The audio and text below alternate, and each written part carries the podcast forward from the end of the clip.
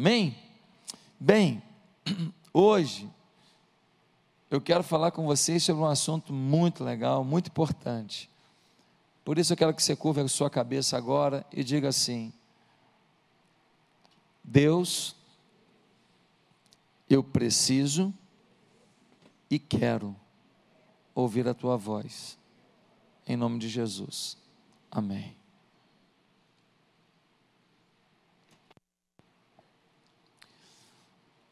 Após o dilúvio, findo a Deus fez uma promessa a um homem chamado Abraão. Deus disse para Abraão assim: Abraão, sai da tua parentela, sai da tua terra, pega a tua mulher, você tem 75 anos, ela tem 65, pega um caminho, pega a estrada, leva todo o teu gado, leva os teus funcionários para te ajudar, e vai andando. Eu vou te mostrar uma terra, ali você vai se instalar e ali eu vou te dar o que você mais quer na vida. E Abraão fala: O senhor sabe que a coisa que eu mais quero na vida e eu não tenho um filho. Pois é, eu não vou te dar um filho, não. Você está esperando um filho há tantos anos. Você já acha impossível. Sara nunca engravidou. Pois eu não vou te dar um filho, não. Eu vou te dar uma grande nação. Eu vou te dar um filho que vai gerar outro filho, que vai gerar um neto, que vai gerar um bisneto, tataraneto, e você vai ser uma grande nação. Pois é. Isso foi confirmado para Isaac, o filho de Abraão, depois para Jacó, até que José, filho de Jacó, sendo muito invejado pelos outros filhos de Jacó, ele é vendido pelos próprios irmãos para alguns mercadores midianitas. Esses mercadores vão para o Egito, tem um mercado de escravos. Eles chegam lá e apresentam José. E José chega lá e o pessoal olha os dentes. Ó, oh, dente bom. Menino forte, tá bom. E como uma mercadoria, ele é vendido. Ele é vendido para um homem chamado Potifar. Ele é um grande líder naquela nação, ele é o líder do exército de Faraó. Lá na fazenda de Potifar, ele é um homem rico, próspero. José começa fazendo as coisas mais básicas da vida. Ele começa cuidando de um paiol, ele começa limpando um galinheiro, ele começa varrendo alguma coisa, capinando alguma coisa. E tudo que ele fazia ficava bem feito. E isso chamou a atenção de Potifar. Muitas vezes a gente não tem oportunidades na vida, não é porque a vida não nos apresenta as oportunidades, não. É porque a gente não tem excelência com aquilo que a gente já teve de oportunidade. Potifar coloca José como chefe de toda a fazenda, mas você sabe da história. A mulher de Potifar começou a ver aquele jovem trabalhador, um menino dedicado, um cara bacana, e ela começou a ver outros atributos dele, começou a achar ele musculoso, bonito, charmoso, moreno alto, bonito sensual, e começa a olhar para ele de forma diferente, e ela arma marapuca para poder tomar a, de José a sua santidade, ter uma relação com ele, sexual, e José foge dela, e ela fica com muita raiva, e tem muitos homens e muitas mulheres que brincam com a, a, o outro. São casados e brincam com uma pessoa, vão, vão, vão, e essa coisa vai progredindo. E a outra pessoa começa a ter expectativas. E aí, na hora que a pessoa tem uma expectativa, às vezes, quem brincou com o sentimento, com o desejo do outro, freia a coisa. E às vezes, você gera no outro um ódio de você. E eu já vi muita gente ser alvo do ódio, mas alvo do ódio não porque fez, mas porque brincou. Nem executou, mas mexeu, provocou. E essa mulher gerou uma expectativa sem que ele provocasse. Ou seja, sem provocar, ela já criou expectativa. E quando ele frustrou a expectativa dela, pensa numa mulher com raiva. O que, que ela fez? falou para o marido dela: Ó, oh, ele tentou me agarrar. Potifar podia matar José. Não matou porque ele sabia a mulher que tinha em casa.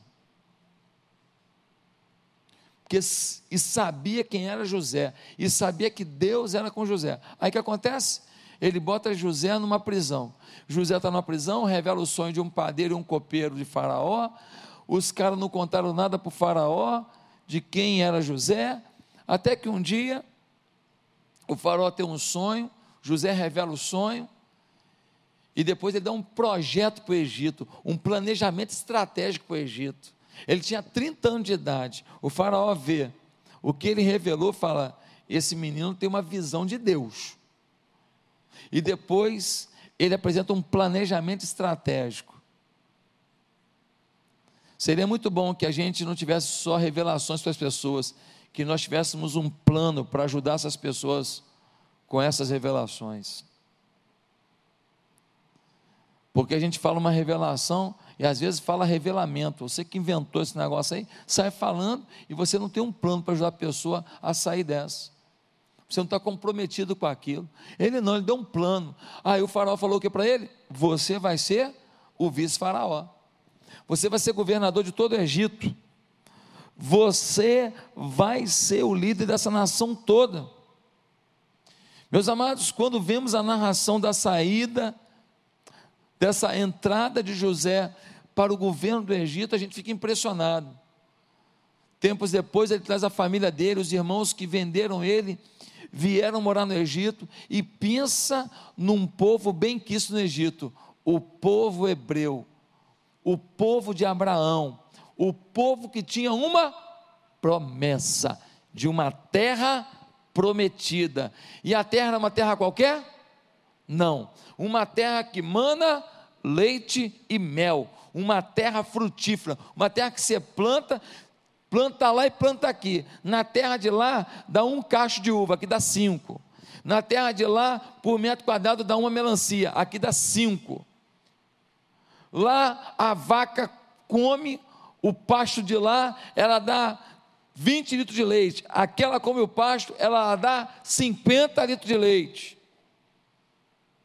E tudo isso é comprovado cientificamente, tá? O território de Israel tem quase todos os climas do mundo num território só. Você sabia disso? Tem tropical, subequatorial, é tudo num lugar só. Eles plantam o que eles querem lá, um negócio impressionante. Um trechinho de terra que produz absurdamente. Meus amados, o faraó morreu, José morreu, um novo faraó chega, que não está nem aí para a história de José com o Egito. Ele começa a oprimir um povo, oprimir um povo, oprimir um povo, oprimir um povo, oprimir um povo, e açoite no povo, e trabalho forçado no povo, e desrespeito no povo. O povo não aguenta mais. É nesse momento que um homem é levantado, e o nome dele é Moisés. Ele que havia sido um príncipe do Egito, ele volta do deserto, depois de 40 anos, para liderar a saída do povo de Israel do Egito para a terra prometida. Essa terra prometida foi prometida a quem? Ô gente, vamos lá. A Abraão. José é descendente de Abraão. Ele está onde? No Egito. No meio da opressão desse povo, o povo, enquanto estava numa boa, nem pensava na terra prometida, estava bom para eles no Egito. Infelizmente, às vezes, a gente não está onde deveria, mas está tão bom que a gente fica confortável. E Deus tem uma promessa muito maior. Às vezes você está num namorinho aí, até mais ou menos. Mas Deus tinha um cara tão legal, mas você está nessa coisa aí, esse, esse mula sem cabeça aí. Bonzinho, mas não pensa nada irresponsável de tudo, mas bonzinho. Tem um beijinho gostoso. Mas uma mula sem cabeça. Meus amados irmãos, eles estão lá. Agora eles querem ir para a terra prometida. Porque o negócio apertou. Quem está entendendo? Às vezes eu tenho que te apertar para você ir para a tua terra prometida. Porque se está fácil, você fica num lugar que não é teu lugar. Está mais ou menos, mas não é teu lugar. Agora eles querem ir para a terra prometida. E aí, meus queridos, eles estão sonhando, eles estão motivados. Faraó não resiste às dez pragas, e Faraó agora concorda que eles saiam, e eles saem marchando para a terra prometida. Muitas pessoas também ficam motivados ao lhes apresentarmos as promessas de Deus. Muitas pessoas também querem uma terra prometida, um emprego prometido, um casamento prometido, uma satisfação interior prometida, uma realização emocional prometida. Muita gente se empolga com as promessas e a Bíblia tem mais de sete mil promessas. Meus amados, somos tentados a pensar que Deus tem que nos dar essas promessas no tempo da gente, do jeito da gente. O problema é que muitos se esquecem que as condições necessárias à promessa nem sempre são no nosso cronograma, mas no cronograma de Deus. Ainda achamos que Ele tem que nos dar na hora que queremos, e acho bom que Ele não se atrase, mas não é assim a vida com Deus. Não temos direitos, mas pela misericórdia de Deus podemos usufruir de inúmeras bênçãos. Não temos um documento outro para dizer, Deus, o Senhor prometeu, o nosso documento é a Bíblia. O que ele prometeu, ele tem que entregar, porque ele não mente. A Bíblia diz que Deus não mente, nós mentimos. Nós mentimos com o que falamos e às vezes quando calamos. Deus não mente, o que Ele prometeu, Ele vai entregar. Mas, meus queridos, voltando à história do povo de Israel, finalmente eles saem do Egito, mas o que muitos não haviam entendido é que para sair do Egito até a terra prometida, não tem outro lugar para passar, tem que passar pelo deserto. E esse é o título da mensagem de hoje. Passar pelo deserto é inevitável. Eles queriam sair do Egito, se pudessem, queriam entrar no avião e já descer na terra prometida, mas não tinha avião. Não tinha avião. Eles vão ter que caminhar, eles vão ter que andar até a terra prometida. Só havia esse caminho para Canaã. O deserto é lugar de desconforto, de dor, de sofrimento, de lágrima, de escassez de águas, de escassez de comida, falta de abrigo, falta de tranquilidade, lugar de muito calor durante o dia e durante a noite, muito frio. Tempestades, ventos fortes que jogam areia nas pessoas. O deserto definitivamente não é um lugar para se morar. Muitos crentes também estão equivocados em relação à vida cristã. Muitas pessoas acham que entregar a vida a Jesus é começar uma vida sem desertos. Muitos acham que no dia que vieram aqui à frente, recebendo Jesus como Senhor da vida, a partir daquele momento estavam saindo do Egito e agora é só sair por aquela porta, puf, caiu dentro da terra prometida. Eu sei que tem muito lugar por aí que mente para você. E sei que tem muita igreja que promete que não pode entregar, mas eu aqui nunca menti para você. Nós sempre pregamos aqui na igreja que no mundo nós teríamos aflições, mas nós temos que ter bom ânimo, porque aquele que disse isso disse: Eu venci o mundo, eu tenho a vitória. A Bíblia diz que maior o que está em nós do que o que está no mundo. A Bíblia diz que o Senhor tem alegria na nossa alegria. A Bíblia diz que a alegria do Senhor sobre nós, ninguém nos roubará.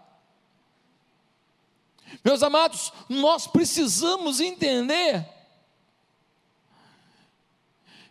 que entre o nosso Egito, a nossa luta, a nossa opressão, a nossa lágrima, e a nossa terra prometida, a nossa realização, a nossa conquista. Não tem jeito, vai ter deserto.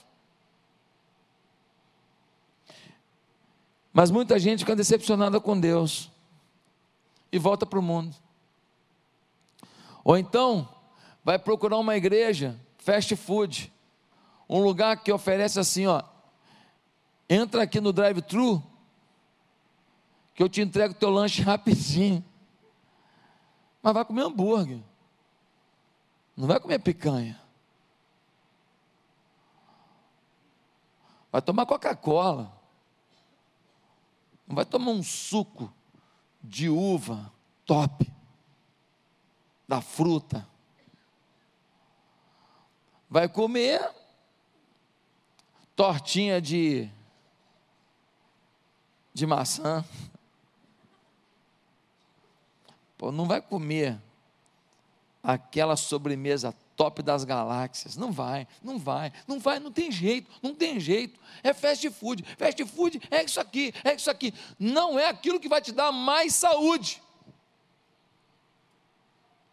Meus amados, nós não podemos ignorar o Salmo 40, versículo 1 que diz: Esperei com paciência no Senhor, Ele se inclinou para mim, ouviu o meu clamor. A gente só quer ouvir, esperei no Senhor e Ele.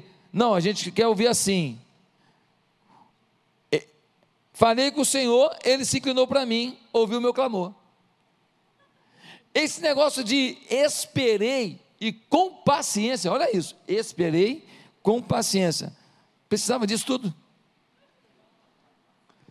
O versículo podia ser só esperei, estava bom já, né? Mas não, que droga! Esperei, já estou chateado. Com paciência, desesperei. A Bíblia diz que há um tempo, há uma maturação, há um processo enquanto eu espero. Eu esperei com paciência, ele se inclinou para mim, ouviu o meu clamor. O clamor a Deus faz parte de uma vida vitoriosa. O clamor a Deus faz parte de uma necessidade nossa diante das ofertas da vida. Queridos, por que eles teriam que passar pelo deserto, hein? Por quê? Porque Deus não cumpriu sua promessa logo. E pronto. Teriam que passar pelo deserto porque Deus não quis arrebatar o povo direto para a terra prometida. Falou: tem deserto no caminho, vocês vão ter que passar. Deus podia fazer todo mundo flutuar e, e chegar lá? Podia. Deus podia fazer com que o povo do Egito levasse um monte de, de isopor com suquinho para a viagem? E o povo do Egito se encarregar de cuidar do povo de Israel na viagem? Podia. Deus podia botar um monte de de fast food no caminho, para ir dando lanche no caminho? Podia. Deus podia multiplicar um monte de torta de bacalhau no caminho? Podia. Deus falou: não, vai sair daí, vou dar um maná de cada dia e vai ter que passar pelo deserto. Deus escolheu assim, Deus definiu, Deus sabe o que faz. Meus amados, só depois que passamos pelo deserto é que damos o devido valor a terra verdejante, cortada por rios de águas cristalinas, decorada por árvores frutíferas e geografia romântica. Sabe por que Deus queria que eles passassem pelo deserto? Porque quando chegassem na terra prometida, iam valorizar o que encontraram. Tem muita coisa que você tem na sua vida que foi tão fácil que você não valoriza. É assim ou não é? Quem tem filho aqui? Quem aqui dá para o filho muito mais do que teve dos pais? Teu filho valoriza o mais que você dá, comparado com o que você valorizava, o menos que você recebia? Se o teu filho valoriza o mais que você dá, além do mínimo que você recebia, você está de parabéns. Deus te deu um presentão. Porque normalmente, quando as coisas vêm fáceis, os nossos filhos não sabem o custo para tê-las, não sabem a dor para obtê-las, não sabem os caminhos que você percorreu para chegar lá. Meus amados e queridos irmãos, o povo precisava aprender a depender de Deus para que não se achasse autossuficiente ao chegar a uma terra com tanta fartura e prosperidade, um lugar incrível. O lugar tinha comida à vontade, o lugar era só plantar que o negócio rendia demais. Eles precisavam saber o valor daquilo. Por isso, vai passar pelo deserto primeiro, vai comer maná a vida inteira lá, vai passar um tempo comendo maná para saber. Seriam apenas dois meses de viagem. O povo ficou 40 anos no deserto porque pecou. Eram dois meses, dois meses de maná e deserto. Para quê? Para depender de Deus no pouco e valorizar a hora do muito. Ah, meus queridos, temos uma lição muito importante aqui. É que, ainda que pessoalmente ou como igreja estejamos passando por um deserto, não podemos perder de vista de que é o único caminho para chegarmos à tão sonhada terra prometida para nossas vidas. É uma chance de crescermos em direção a Deus. E ao voltarmos para a história, nós vemos que de toda aquela multidão, cerca de 3 milhões de pessoas, apenas dois homens entraram na terra prometida. Só entrou quem tinha de 20 anos para baixo, que para eles não foi facultado o pecado. O restante, ninguém entrou. Motivo. Vamos ler Números capítulo 13, de 16 a 30. Uma promessa tremenda, um deserto de dois meses para chegar, e de 3 milhões só dois homens entram. O que aconteceu, pastor? Números capítulo 13, abra sua Bíblia, versículo 16 a 30.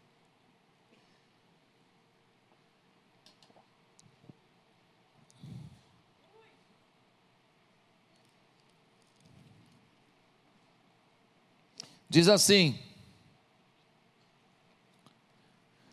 Números 13, 16 a 30. São esses os nomes dos homens que Moisés enviou em missão ao reconhecimento do território. A Oséias, filho de Num, Moisés deu o nome de Josué. Quando Moisés os enviou para observar em Canaã, disse: Subam pelo Negueb e prossigam até a região montanhosa. Vejam como é a terra e se o povo que lá vive é forte ou fraco, se são muitos ou poucos, se a terra em que habitam é boa ou ruim, se as cidades em que vivem são cidades sem muros ou fortificadas, se o solo é fértil ou pobre, se existe ali floresta ou não, sejam corajosos, tragam alguns frutos da terra era a época do início da colheita das uvas. Eles subiram e observaram a terra desde o deserto de Zin até Reob, na direção de Lebo-Ramate, e subiram do Negueb e chegaram a Hebron, onde viviam Aimã, Cesai e Talmai, descendentes de Enaque. Hebron havia sido construída sete anos antes de Zoá, no Egito. Quando chegaram ao vale de Escol, cortaram um ramo do qual pendia um único cacho de uvas. Dois deles carregaram o cacho pendurado numa vara. Colheram também romãs e figos. Aquele lugar foi chamado de Vale de Escol, por causa do cacho de uvas que os israelitas cortaram ali.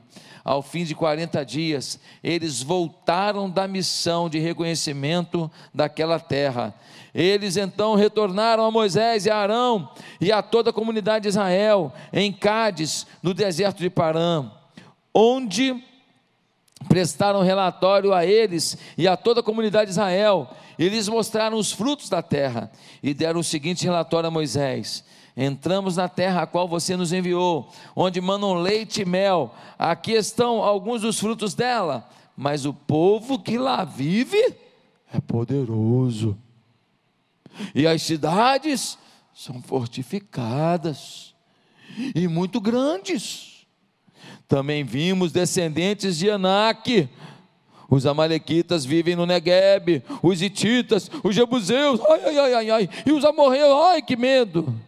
vivem nas regiões montanhosas, os cananeus vivem perto do mar e junto do Jordão. Então Caleb fez o povo calar-se perante Moisés e disse: Subamos e tomemos posse da terra, é certo que venceremos. Eles estão agora caminhando em direção à terra prometida, dois meses de deserto vão valorizar aquela terra. Quando estão próximos, eles mandam dez espias, dão uma olhadinha na terra, doze espias, na verdade, um de cada tribo. Vão até lá, olhem a terra, veja se tem se tem muita coisa mesmo, vê se a terra é boa mesmo, dá uma olhada quem é que vive lá, que nós vamos ter que expulsar esses povos, vejam se eles são fortes, vejam se as cidades são fortificadas, vejam se vai ser difícil a gente entrar nas cidades. Os doze vão, Chegam lá, eles encontram um cacho, o cacho de uva era tão grande que eles precisavam amarrar num, num, num pedaço de pau, e eles, dois homens para carregar um cacho de uva. Pensa num lugar maravilhoso, pensa num lugar frutífero. Eles olham as romãs, cada romã parecia até um abacate. Aquela romã grande, coisa linda, eles impressionados. Aí, meus irmãos, deram uma olhadinha para o pessoal da terra. Todo mundo fazia musculação. E os caras que moravam na terra, alguns deles eram descendentes dos Enaquins. Quem eram essas pessoas? Era um povo de gente gigante. Era um povo de gente acima de dois metros. Gente alta, gente que assusta, gente forte. Você tem que lembrar que naquela época não tinha revólver. O negócio era na espada. E os caras eram fortes. Voltaram os doze, voltaram com romã, voltaram com uva, voltaram encantados com a terra. E aí dez espias disseram: gente, o negócio é bom mesmo, mas tem um problema. O pessoal lá é forte demais. Os caras são poderosos demais. As cidades são difíceis, intransponíveis. Nós somos que nem gafanhoto perto deles. Se eles pegarem a gente, eles vão trucidar. Nós não podemos nem imaginar que vexame vai ser encarar esses caras. É entrar no UFC para lutar com o Vitor Belfort sem nunca ter batido numa barata. Vai apanhar, vai morrer. Aí Josué e Caleb disseram: Ei, Deus nos deu uma promessa. Falou que a terra é nossa. Vão para lá, vão brigar, vão vencer, vão tomar posse. Porque eles disseram isso, eles entraram na terra prometida. Porque os outros dez não disseram isso, eles nunca pisaram na terra prometida. Essa terra que até hoje está lá com o povo judeu. Essa terra que até hoje é valiosíssima. Essa terra que tem uma reserva de água que ninguém da região tem. Eu estou falando do Mar da Galileia, porque o Mar da Galileia é de água doce. E todo mundo quer Israel, porque além da terra, ela tem água para irrigar a terra, e água boa, e água abundante. O maior reservatório de água de toda aquela região do Oriente Médio está em Israel. Queridos, o deserto é inevitável, mas a terra prometida é nossa promessa. O que nos impede de entrar? Três coisas que eu quero falar rapidamente para encerrar. Não sai do deserto. Primeiro, os que superdimensionam seus desafios. No versículo 28, nós lemos: Mas o povo que lá vive é poderoso, e as cidades são fortificadas e muito grandes. Também vimos descendentes de Enaque. O que, que eles fizeram? Eles pegaram os problemas e os desafios e superdimensionaram. Eles pegaram as limitações que eles teriam e supervalorizaram. Cara, os caras são fortes, os caras são grandes, os caras são demais, os caras são guerreiros, nós não vamos conseguir. Esses caras têm um potencial que nós não temos. Eles tinham um desafio grande, é verdade, era verdade, mas quando ficavam verbalizando que o desafio era insuperável, que os inimigos eram gigantes, que as cidades eram intransponíveis, eles se enfraqueciam. Quando eu olho para o meu desafio, digo: meu desafio é difícil demais. O pior problema de todo mundo aqui é o meu. Ah, o meu casamento não tem mais jeito. Ah, minha casa não vai ter jeito. Meu filho não vai ser curado. Ah, minha saúde não vai ter jeito. Quando eu fico falando isso, eu estou dizendo: eu quero me enfraquecer. Eu quero me enfraquecer. Eu quero me enfraquecer. Eu quero duvidar. Eu quero ter, ser incrédulo. Eu quero fracassar. Eu quero morrer. Você não pode superdimensionar os seus desafios. Seu desafio é um vestibular, seu desafio é a sua casa, seu desafio é o seu casamento, seu desafio é financeiro, seu desafio é a sua autoestima. Qual é o seu desafio? Ei, você não pode declarar derrota sobre a sua área de fragilidade, você não pode declarar derrota sobre a sua área de necessidade, você tem que declarar vitória. Senão, querido, você já entra arrasado. Tinha um lutador que venceu muitas lutas no UFC, e ele é brasileiro, e ele ganhava as lutas no olhar. Ele entrava no ringue, ele entrava e olhava as pessoas assim, ó. Tipo assim, vou te arrebentar. As pessoas olhavam para ele, já tremiam já tremiam. Até que um dia um cara não olhou para ele.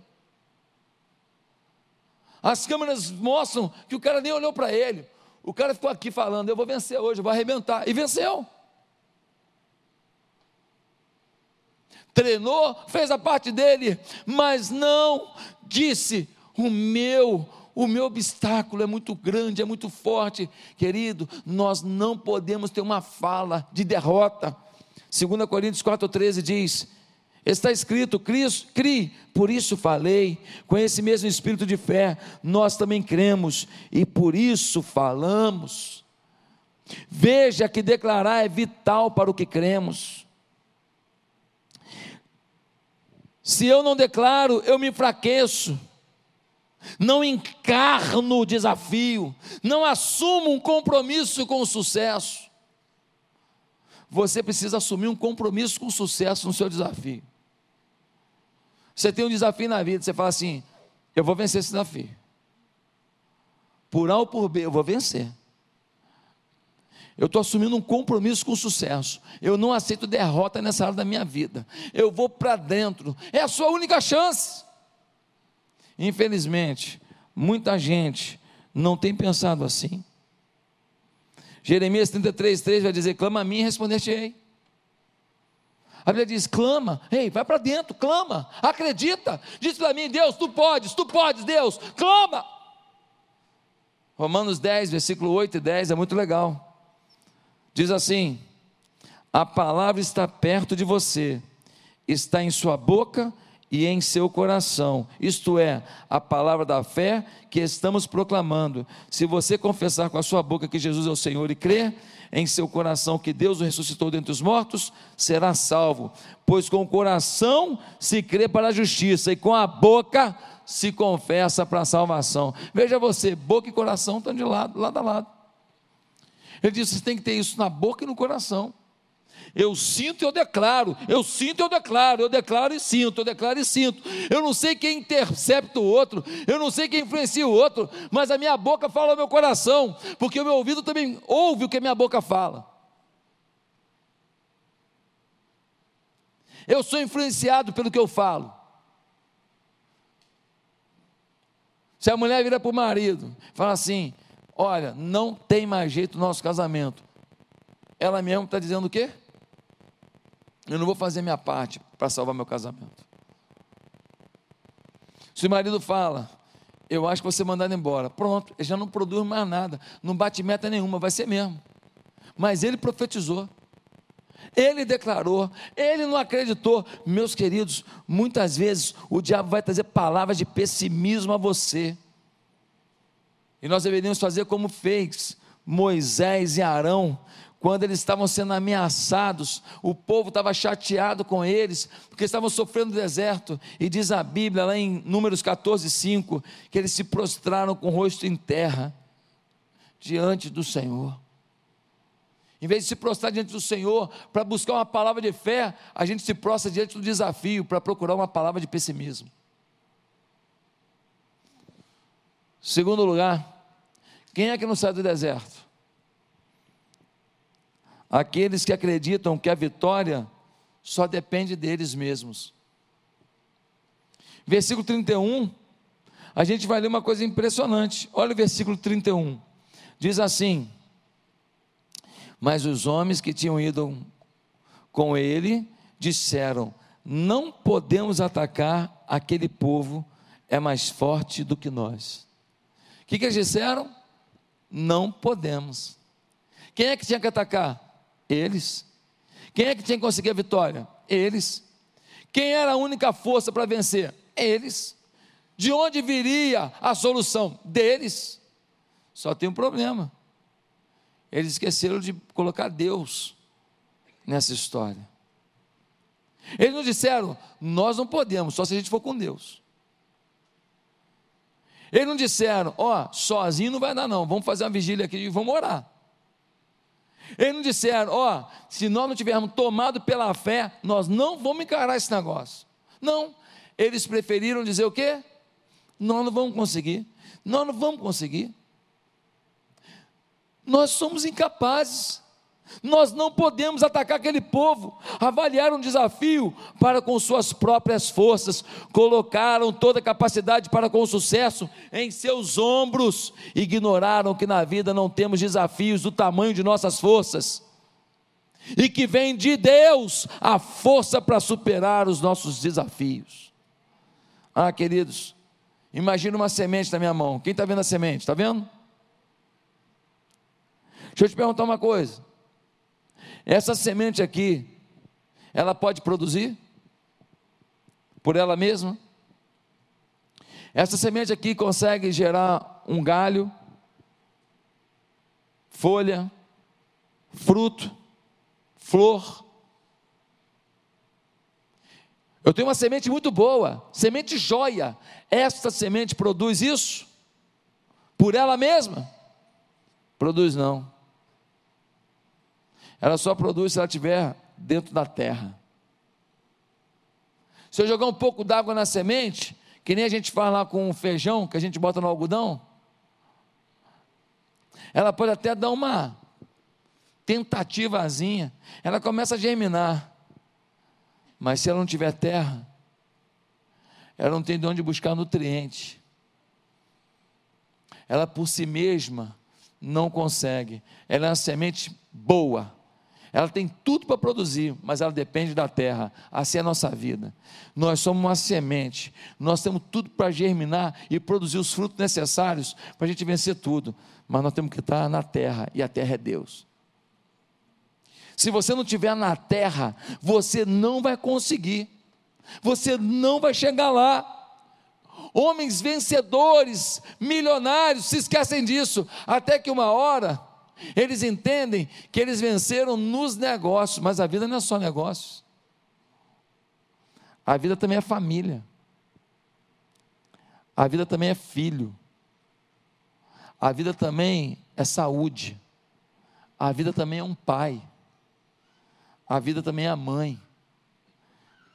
E você ser um baita vencedor numa área da sua vida não quer dizer que você tem potencial para produzir tudo que você precisa para a sua felicidade. E muitos só descobrem isso depois de muito sofrimento. Quem está me entendendo? Amém? Mas em terceiro e último lugar. Ah, esqueci de um exemplo legal aqui. Sansão. Sansão o cara mais forte do mundo. Vinham dezenas de soldados contra ele e batiam em todo mundo.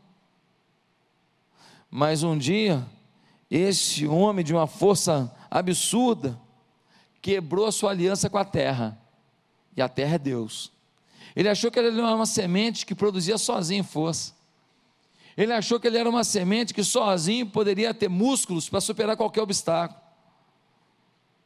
Ele quebrou uma aliança com Deus por causa de quê? Por causa de uma mulher chamada Dalila. Seu desejo, seu, sua aptidão sexual falou mais alto que sua aliança. Deus rompeu com ele um pacto. O que aconteceu com ele?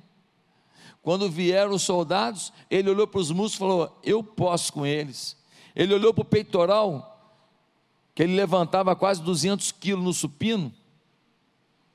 Falou: Eu posso com eles. Ele olhou para as coxas dele e falou: Pô, eu vou chutar uns 15 hoje.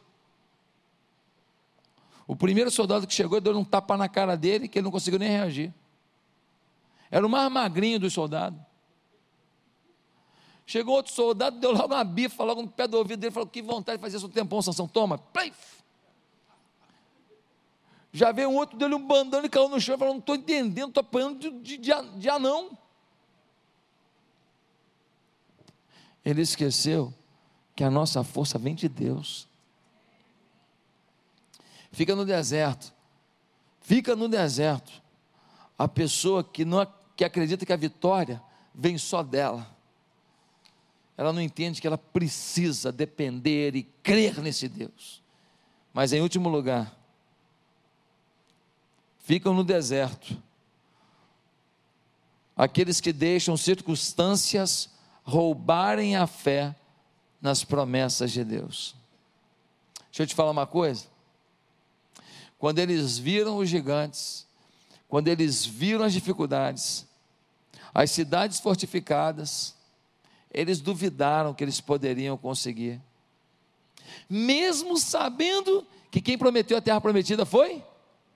Foi Deus. Versículo 32 e 33 e espalharam entre os israelitas um relatório negativo acerca daquela terra, e disseram: A terra para a qual fomos em missão de reconhecimento devora os que nela vivem. Todos os que vimos são de grande estatura, vimos também os gigantes, os descendentes de Enaque, diante de quem parecíamos gafanhotos a nós e a eles.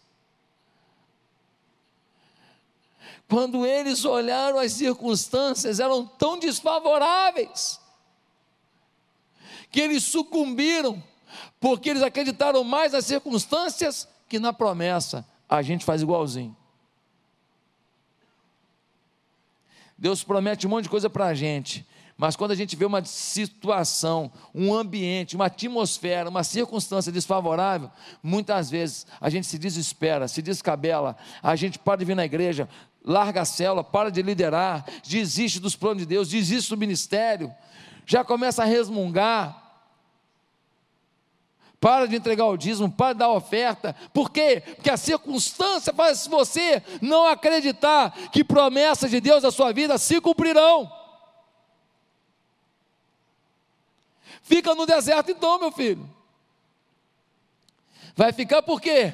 Porque Deus tem promessas e você acredita mais nas circunstâncias que nas promessas. Só que as circunstâncias têm influência do mundo, as circunstâncias têm influência do inimigo, mas as promessas vêm da boca de Deus. Se Deus diz que eu vou ser feliz, eu vou ser feliz. Se Deus diz que nunca vai me abandonar, Ele não vai me abandonar. Se Deus diz que eu vou ter vida eterna, eu não vou ter medo da morte. Se Deus diz que ainda que alguém na minha família tem uma dificuldade, que as promessas do Senhor vão se renovar sobre a vida da minha família, e crê no Senhor Jesus Cristo e será salvo, tu e a tua casa é a promessa, eu vou crer nisso.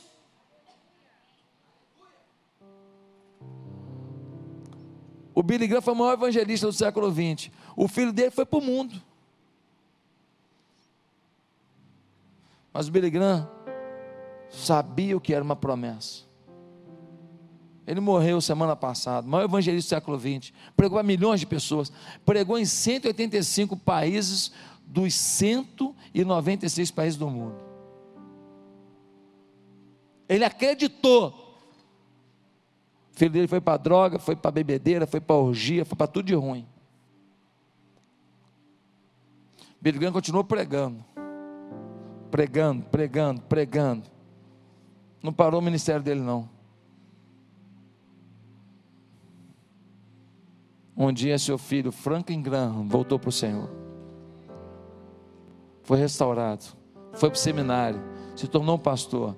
E hoje ele que lidera a Associação Billy Graham, que tem impactado o mundo, feito projetos evangelísticos tremendos até hoje. Ei, o que está te paralisando é a circunstância? E onde fica a promessa?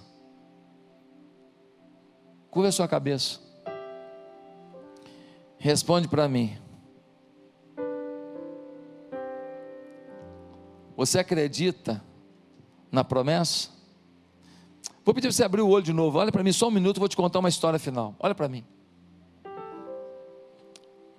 Um jovem de uma família boa, o pai gente boa, a mãe gente boa, mas ele foi na pilha dos colegas, provou da maconha, provou da cerveja, depois da bebida, provou da maconha, depois da maconha, provou da cocaína, provou do crack.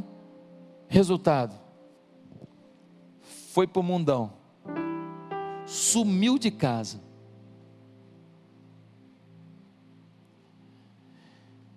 Quinze anos depois, ele não tem nenhum dente na boca. Ele é um jovem ainda. Ele tem 30 anos. Não tem um, um, um dente na boca. A aparência dele com 30 anos é de 55, 60. A família não sabe onde que ele está. Mas um dia ele está numa Cracolândia, numa cidade, para um carro, desce um senhor, abraça ele. Ele não sabe quem é. Ele não entende nada. Ele está muito abatido. Ele está muito fragilizado. Até que aquele homem diz para ele assim: Meu filho, enfim te achei. Eu te amo.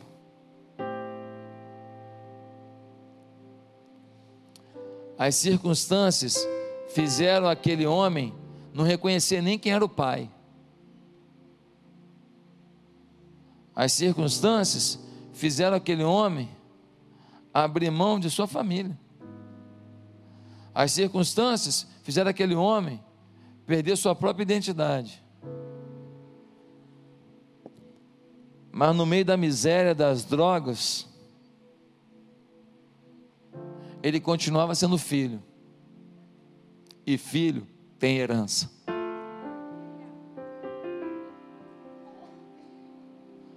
Não sei quais são as suas circunstâncias, não. Mas você continua sendo filho. Diga assim: Eu sou filho. Agora curva sua cabeça. E faz uma oração dizendo: O que, que eu tenho que fazer para passar o meu deserto, chegar na minha terra prometida? Pergunta para Deus o que você tem que fazer. Pergunta para Deus se você está mostrando a fé que Ele quer ver em você. Se você está lutando, se você está correndo atrás. Mas talvez alguém que veio aqui nessa noite diga, pastor, eu não tenho essa fé. Pois para você começar a ter essa fé, a primeira coisa que você tem que fazer é conhecer Jesus como Senhor da sua vida. Você quer isso?